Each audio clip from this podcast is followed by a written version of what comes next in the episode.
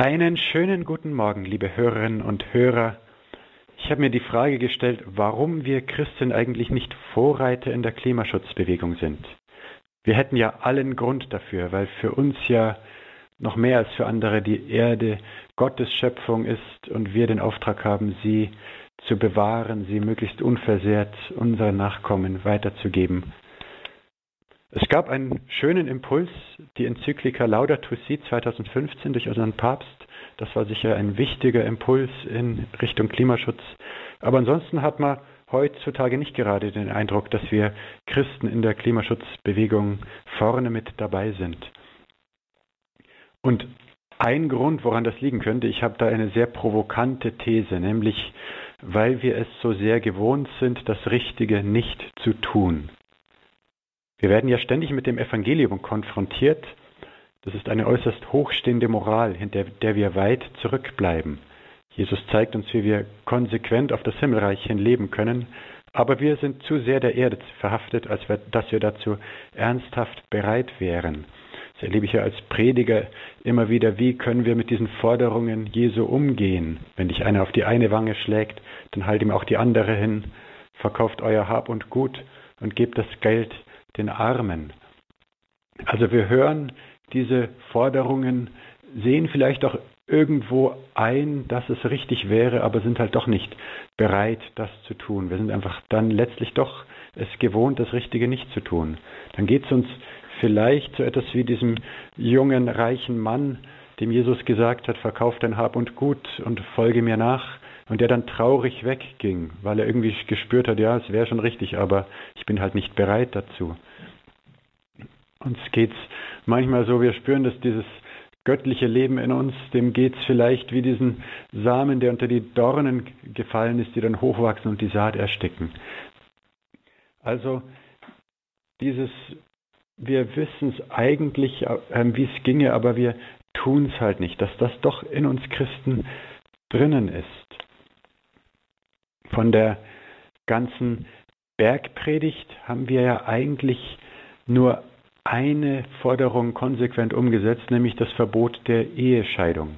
Man stelle sich mal vor, es wäre eine andere Forderung Jesu genauso konsequent umgesetzt worden, nämlich die Forderung, wer dich bittet, dem gib. Also unser ganzes kapitalistisches System, was ja auf dem Eigennutz beruht, würde nicht funktionieren.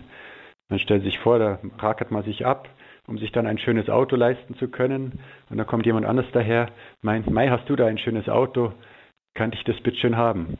Und dann müsste man es ihm geben. Also so würde das ja alles nicht funktionieren. Unser Leben würde vielleicht eher ausschauen, wie ich es mal auf den Philippinen erlebt habe, bei so einem eingeborenen Stamm. Die haben so in ihrem Tal gelebt, und wenn es zur Aussaat, zur Ernte gewesen ist, dann haben sie alle zusammengeholfen. Auch der Wasserbüffel hat mitgeholfen bis 10 Uhr vormittags. Dann ist ihm zu heiß geworden. Dann hat er sich unter den Baum gelegt. Wenn zwei Leute geheiratet haben, hat ihn der Chief, also der Stammesvorsitzende da, einen Baugrund zugewiesen. Und ja, das war halt ein einfaches Leben. Also sehr viel mehr naturverbunden, eben nicht unser kapitalistisches Viel erreichen wollen, aber damit eben auch die Erde viel weniger überlastend. Also ich denke, Jesus zeigt uns einen Weg, der auch gerade für die heutige Zeit wichtig und interessant wäre. Wir müssten ihn halt gehen. Ich habe so einen Vergleich gefunden, man stelle sich vor, Jesus hätte uns gezeigt, wie man Segelflugzeuge baut. Hat ja eine gewisse Ähnlichkeit mit dem, was er tatsächlich gemacht hat, nämlich uns zu zeigen, wie wir in das Himmelreich gelangen.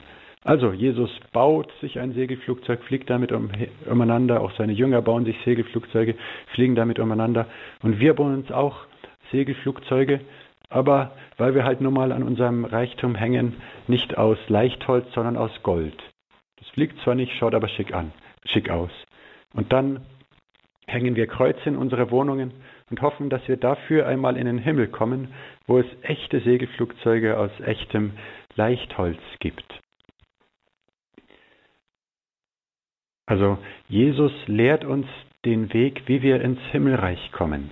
Am deutlichsten sehe ich das in der Aussendung der Jünger, wo er zu ihnen sagt, nehmt nichts mit, Und damit haben sie auf eigene Sicherheit vollständig verzichtet, so wie es ja auch Jesus getan hat, und eben ganz und gar auf den Vater vertraut, also ganz und gar ihr Herz im Himmelreich beim Vater gehabt. Das ist so der Weg, wie wir ins Himmelreich kommen. Wir bekommen das nicht fertig, so ganz und gar auf Gott zu vertrauen, wie er und wie die ersten Jünger. Und dann sagen wir, für uns gilt ja Plan B. Jesus ist am Kreuz für uns gestorben und hat uns dadurch den Himmel erworben. Dann brauchen wir ja selber nicht mehr den Weg einzuschlagen. Dieses Prinzip, das haben wir sozusagen verinnerlicht. Wir brauchen diesen Weg gar nicht zu gehen. Das klappt ja irgendwie anders auch. Aber beim Klimaschutz klappt das halt nicht. Die Aufgabe, unsere Erde einigermaßen heil durch die Klimakrise zu bringen, da können wir nicht sagen, wir bringen es nun mal nicht hin, das zu tun, was notwendig und sinnvoll wäre. Wir vertrauen auf Gott, dass es auch irgendwie anders geht. Das wird so nicht funktionieren. Und wenn wir nun vor der Aufgabe stehen, unsere Wirtschaft umzubauen, unsere Lebensweise umzubauen auf CO2-neutral, das wird nicht ohne Verzicht gehen. Und dazu, denke ich, können wir tatsächlich Jesus nachfolgen, und zwar in dem, was er gelehrt hat, was uns oft so überfordernd scheint, was aber eben tatsächlich der Weg zum Himmel ist und nebenbei auch noch der Weg zum Klimaschutz, der Weg, die Erde nicht zu überlasten. Er selbst hat eben nicht darauf gesetzt, dass er selbst etwas für sich angesammelt hätte, was ja bei uns das Problem von diesem ganzen Konsumismus ist, der auch so sehr die Erde überlastet. Jesus hatte nichts, hat auf nichts in der Welt sein Vertrauen gesetzt. Er hat ganz und gar auf den Vater vertraut. Er hatte nichts und damit hatte er alles. So sieht man das ja, wie reich er war in der Bergpredigt, wo er uns sagt, sorgt euch doch nicht, seht euch die Vögel des Himmels an, sie säen nicht, sie ernten nicht, sammeln keine Vorräte, euer himmlischer Vater ernährt sie, seid ihr nicht viel mehr wert als sie. Lernt von den Lilien des Feldes, wie sie wachsen, sie arbeiten nicht und spinnen nicht.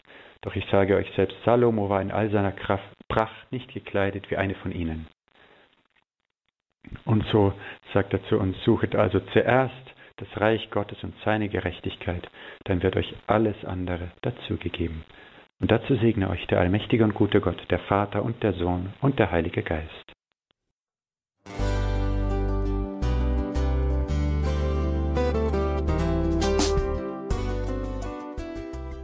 Liebe Zuhörerinnen und Zuhörer, vielen Dank, dass Sie unser CD- und Podcast-Angebot in Anspruch nehmen. Wir freuen uns, dass unsere Sendungen auf diese Weise verbreitet werden. Dieser Dienst ist für Sie kostenlos. Für uns ist er allerdings mit einem nicht unerheblichen finanziellen Aufwand verbunden. Deshalb sind wir für jede Spende dankbar.